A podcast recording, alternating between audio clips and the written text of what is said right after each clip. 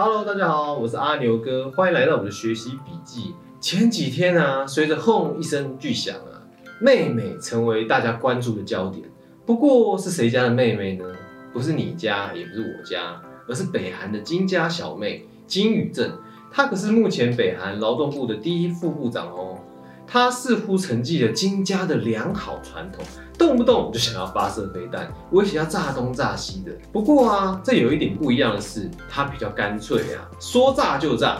十三号的时候啊，他才对脱北的团体在边界释放空飘传单这一件事情表达了不满，认为这个举动违反了两韩彼此之间的和平协议，扬言说不久以后你就会看到灰飞烟灭的惨状了，还说垃圾就应该丢到垃圾桶里面。然而啊，在这个月的十五号，南韩总统文在寅才刚刚发表南北共同宣言的二十周年谈话，说到了对于朝鲜半岛和平的希望。但是想不到金小妹仍然不领情，十六日的时候就炸毁四层楼高的南北韩联络办公室，并在炸完的隔天呢，紧接着回应，听到厚颜无耻的甜言蜜语，真是叫人恶心啊！瞬间，小妹又吸引了大家的眼球，国际之间都在关注南北韩情势，是不是战争又要开打了？去年不是还上演两国领导之间哥俩好拥抱的画面吗？哎，这哥哥是不是要管一下妹妹啊？金正恩到底去哪里了呢？是不是真的挂了呢？另一方面啊，外界也很好奇，北韩的下一步又是什么呢？或者说再夸张一点，金小妹下一次又想要在哪里放烟火呢？由于北韩的官媒十七日的时候预告，可能会再一次在所谓的非军事区驻扎军队啊，外界随即猜测啊。这个非军事区可能指的就是被炸毁的连所在的地方，是位于开城工业区，以及实际上已经荒废了十多年的金刚山观光特区。所以这两个地方啊，可能就成为北韩最有可能进一步发动军事作为的地方。他们的共同点是都位于北韩的军事边界里面，也是由南北韩共同合作主导的，并且主要都是由南韩来投资建设，而北韩负责出人力赚取工资。或是赚取观光收益等等，简单来说啊，就是南韩盖给北韩赚钱的，这一切都是为了和平呀。不过既然如此啊，这样听起来这两个地方就像是邻居送给你的大礼呀。那为什么这两个地区又会变成最有可能被攻击的目标呢？这一切啊就要从头说起了。两千年的时候，北韩领导人金正日跟南韩总统金大中在举行高峰会谈的时候，签署了南北共同宣言。内容总是大概就是这样，一如往常的，就是没有履行的和平承诺啊。不过在这中间有一个关键哦，双方要透过紧密的经济合作来促进和平。简单的说，就是有钱大家赚，一起开心嘛的意思。毕竟没有什么事是钱不能解决的啊。如果有，那就用两倍的钱。所以当初就谈了这两个合作区域，一个是走压榨廉价劳力、赚取血汗钱生产路线的开城。另一个是走大家开开心心出游好好玩路线的金刚山。接着啊，在高通会谈完的两个礼拜以后，南韩传说中的大财阀现代集团创始人郑周永跟他的儿子郑梦宪就在一个军事基地跟金正日碰面。当时他就提议以开城作为双方合作工业的选址。在面对郑周永的质疑啊，担忧开城的人口不足以应付所需要劳动力的时候，金正日就坦然的回应了。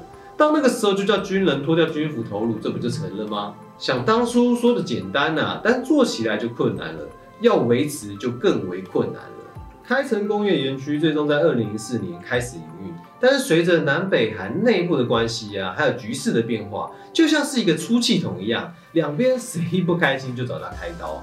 像是在二零一三年的工业区就关闭了一百六十六天，到现在还是不知道详细的原因啊。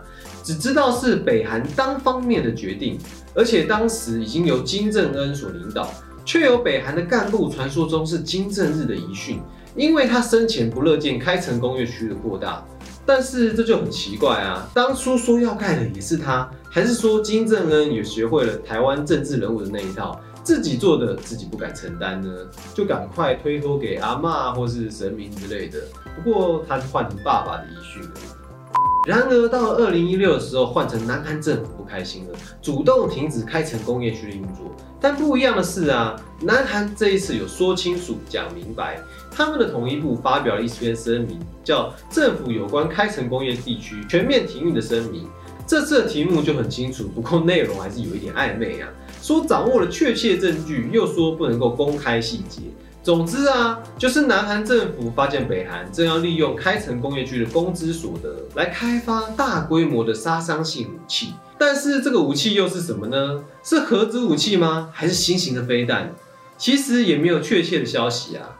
搞不好就是金正恩的白马王子宣传照啊，外拍也是要花钱的嘛。而且确实是蛮有杀伤力的啊，对大众的认知而言啊。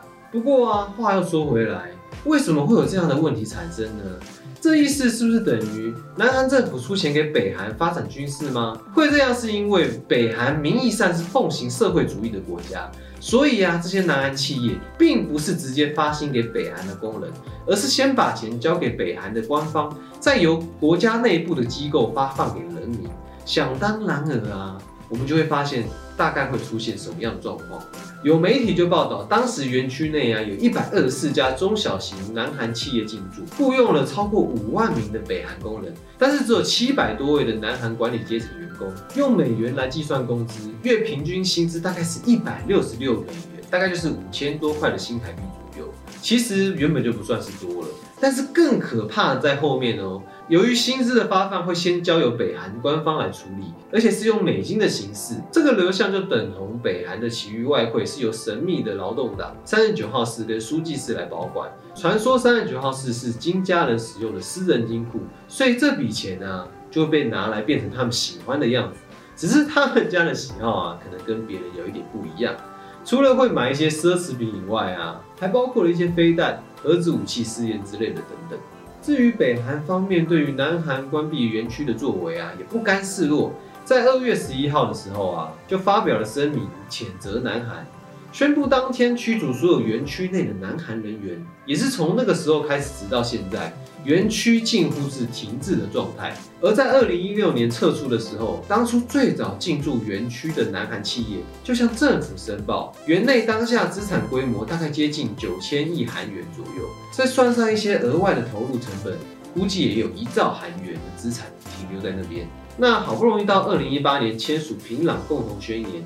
当下两韩看似哥俩好的时候，原本就有意要重启整个园区的运作，但同时根据先前的板门店宣言，还在园区内建立了南北韩联络办公室。之后的事情啊，我们大家大概都知道了。才刚盖好两年左右的办公室就被炸毁了。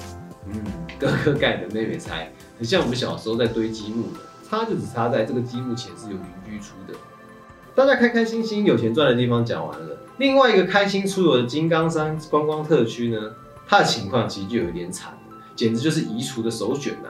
同样位于南韩的现代集团开发，在位于北韩境内的金刚山进行交通跟住宿等等的建设，在二零零二年的时候成立，二零零三年的时候北韩开放南韩旅游。民众可以透过陆路交通到这里观光。然而，在二零零八年的时候，刚好时任南韩总统李明博是一个主张对北韩强硬的保守派。二零零八年七月十一日，有一位中年的南韩游客，据北韩的说法是闯入了禁区，经警告以后无效，遭到北韩的哨兵射杀。南韩政府则回应，北韩的反应过激了，应该要提出证据并进行调查才对。不过啊，老实说啊，这可能不是反应过度而已啊，只是在沙滩上散步也被杀，可以说是一脚不合就开枪啊。想当然尔啊，南韩政府也很生气啊，北韩政府也不回应，双方就不了了之了。从此，南韩政府就停止开放人民前往观光，这个观光区基本上可以算是废掉了。那为什么又说是基本上呢？在二零一一年的时候啊，北韩就将这个地方升格为金刚山国际旅游特区。这个举动似乎有意招揽国际的旅客，放弃原本以南韩民众为主的主要客源的方式。不过最后啊，还是不太成功的。负责开发的现代企业曾经做过统计，二零零五年的时候，金刚山的南韩游客总计人数超过了一百万的人次。